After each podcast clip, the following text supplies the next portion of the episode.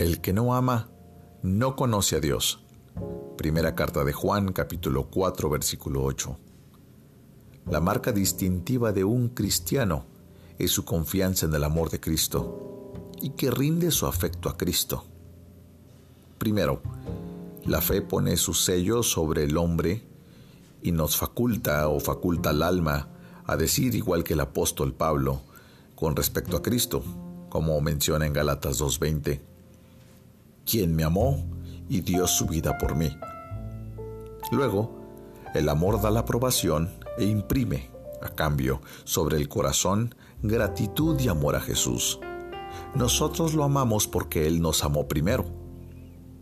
En aquellas espléndidas épocas, eh, cuando hablamos de los periodos heroicos de la religión cristiana, esta señal doble debía verse claramente en todos los creyentes en Jesús, eran hombres que conocían el amor de Cristo y dependían de Él como un hombre se apoya sobre una vara cuya fidelidad ha comprobado. El amor que ellos sentían hacia Cristo no era una emoción tranquila que escondían dentro de sí mismos en la cámara secreta de sus almas, de la cual solo hablaban tal vez en asambleas, cuando se reunían el primer día de la semana y cantaban himnos en honor a Jesús, el crucificado. No, no, no, no. Había una pasión de tanta intensidad que consumía tanta energía, que era visible en todas sus acciones, que hablaba en sus conversaciones cotidianas, se traslucía en sus miradas, aún en las más comunes. El amor a Jesús era una llama que se alimentaba del meollo y el corazón de sus seres. Por lo tanto, de su propia fuerza, ardía el hombre exterior, y ahí tenías a aquellos creyentes brillando. El celo por la gloria del Rey Jesús era el sello y la señal de todos los cristianos auténticos. Debido a su dependencia del amor de Cristo, se atrevieron a mucho y a causa de su amor a Cristo hicieron mucho, lograron mucho. Y hoy en día es lo mismo. Los hijos de Dios están gobernados en su fuerza interior por el amor el amor de Cristo los constriñe.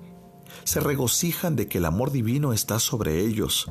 Lo sienten derramarse en sus corazones por el Espíritu Santo que les ha sido dado. Y mediante la fuerza de la gratitud aman al Salvador con un corazón puro, fervientemente. Amada persona que me escuchas, yo te pregunto hoy, ¿qué tanto amas a Jesús? Es más, te pregunto, ¿Le amas? ¿Amas a Jesús? Antes de empezar este día o tal vez si es de noche, cuando me escuchas, antes de dormir, da una respuesta honesta a esta importante pregunta. ¿Amas a Jesús? Y si lo amas, ¿qué tanto le amas? Quiero concluir con el mismo pasaje con el que iniciamos. El que no ama, no conoce a Dios si no amas a Jesús, no conoces a Dios. Si no amas a tu hermano, tampoco conoces a Dios. Si no amas a tus hijos, a tu esposo, a tu esposa, a tu vecino, no conoces a Dios. ¿Qué tanto conoces a Dios? ¿Qué tanto le amas a Él? Oremos juntos. Qué privilegio, Señor, tenemos de escuchar tu palabra. Qué reveladoras palabras, Señor, nos has legado a través del apóstol Juan, que nos dice que si no tenemos capacidad de amar, es que no te conocemos. Dios, permítenos, Señor, amar. Primeramente amarte a ti, Señor. Amar a Jesús, tu Hijo, su obra, lo que Él ha hecho. Padre, y permítenos también amar a los nuestros, los que nos rodean, a nuestro cónyuge, a nuestros hijos, a nuestros padres, a nuestros amigos, compañeros de trabajo. Señor, danos la gracia y la bendición, Señor, de tener el fluir de tu amor, Señor. Danos la capacidad por tu Espíritu, Señor, de amar ese glorioso atributo tuyo, Señor, como dice 1 de Juan 4:8, que tú eres amor, Señor ven a nuestras vidas y permítenos amar. Señor, no permitas que nuestro día esté marcado por ceños fruncidos, por caras duras, Señor, por amarguras que salen de nuestra boca. Permítenos, Señor, vivir con amor en medio de una sociedad que cada vez, Señor, ve este recurso santo más ausente cada día. Señor, úsanos como instrumentos de tu amor.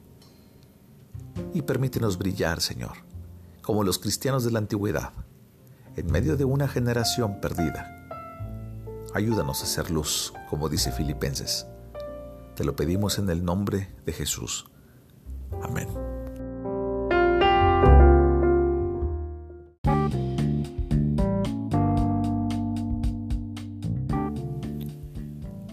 Esta es una obra clásica devocional de inspiración diaria por Charles Spurgeon, en la voz del pastor Esteban Reyes, desde Ciudad Juárez, Chihuahua, México.